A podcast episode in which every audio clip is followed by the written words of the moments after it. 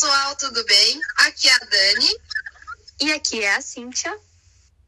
E hoje no nosso podcast nós vamos falar um pouco sobre pessoas com deficiência nos ambientes organizacionais e comunicação. Nós, futuras profissionais que buscamos transformar o mundo em que vivemos, acreditamos na pauta da inclusão. Hoje, a população brasileira com PCD representa 23,9%, cerca de 45 milhões. Porém, essas pessoas não vivem em uma sociedade adaptada, principalmente no ambiente organizacional.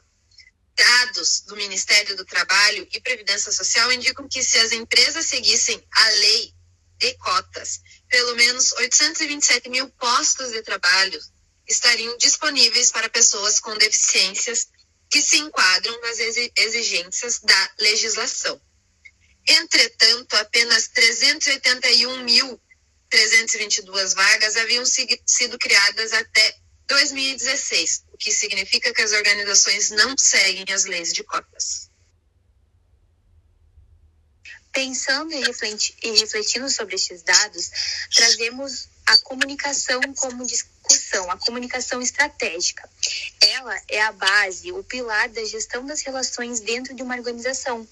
Por isso, é necessário aproveitá-la de forma inteligente e planejada, organizada em benefício da diversidade no ambiente organiza organizacional gerando uma imagem positiva para a empresa, fortalecendo a cultura da empresa e melhorando a performance da mesma, entendendo melhor o público e trazendo harmonia para dentro do ambiente de trabalho eu acredito muito que pensar e entender a importância de trabalhar com essa inclusão é papel do relações públicas.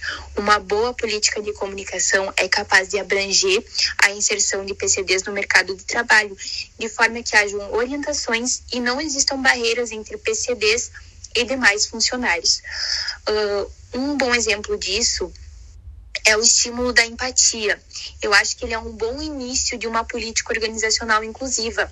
É importante que os diversos setores de uma empresa saibam lidar com as diferenças e buscar soluções para que todos se comuniquem sem ruídos e interferências. Nessas ações de inclusão, a empresa precisa enfatizar que a comunicação com PCDs é um processo simples, desde que a empatia seja praticada e que os PCDs sejam vistos para além de suas limitações. Para nós entendermos melhor a realidade de um profissional PCD, nós convidamos a Rafaela, colaboradora do Cicred e minha amiga, para falar um pouquinho do seu processo seletivo e do ambiente profissional que ela atua hoje. Nós fizemos três perguntas para a Rafa. E a primeira foi: Como foi o seu processo seletivo? Como é a estrutura da organização para receber pessoas com PCD? E como você se sente dentro da organização? Tem alguma limitação ou dificuldade? Ela vai responder a seguir.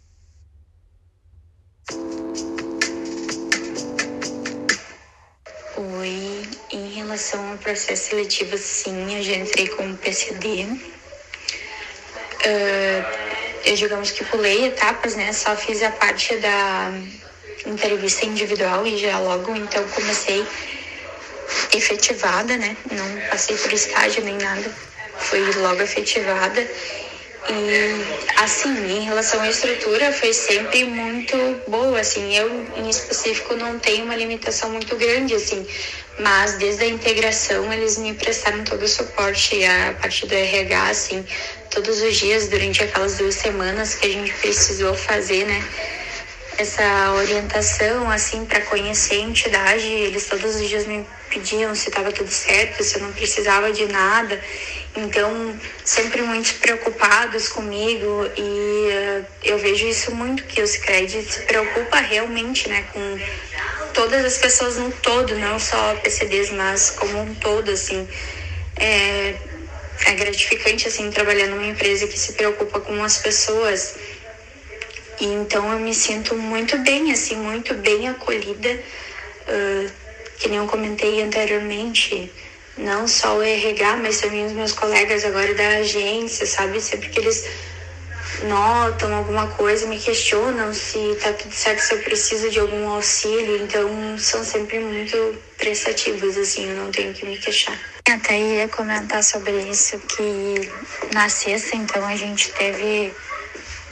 A gente recebeu um questionário para responder em relação à diversidade, porque realmente o Secret ele se preocupa bastante, não só com PCDs, né, mas em pessoas, todos os tipos de pessoas e, assim, diferenças que existem, né, para ser realmente tratado da melhor forma possível. Então, é muito bom, fica nítido a preocupação que a entidade tem com as pessoas, não só os associados, mas principalmente os colaboradores, né?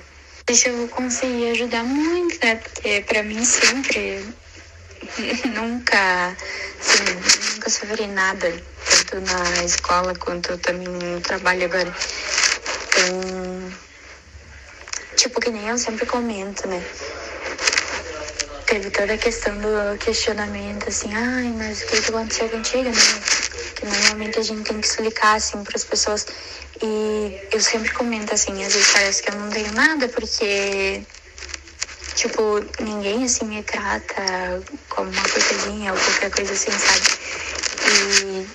E, e eu sempre fui muito bem acolhida, então nunca notei, assim, uma uma dificuldade ou enfim. Como a Rafa trabalha em uma agência, nós sabemos que não existe um setor específico da comunicação no local. Mas é possível perceber, uh, a partir das respostas dela, que a empresa possui uma organização por trás da promoção da diversidade como um todo. A gente conseguiu perceber que a deficiência da Rafa não definiu ela como profissional porque às vezes a deficiência é citada como principal barreira para adentrar no mercado de trabalho. Aqui a gente percebe os esforços da organização para a inclusão, e isso já é um grande progresso. Bom, por hoje era isso, pessoal. Até a próxima. Beijos.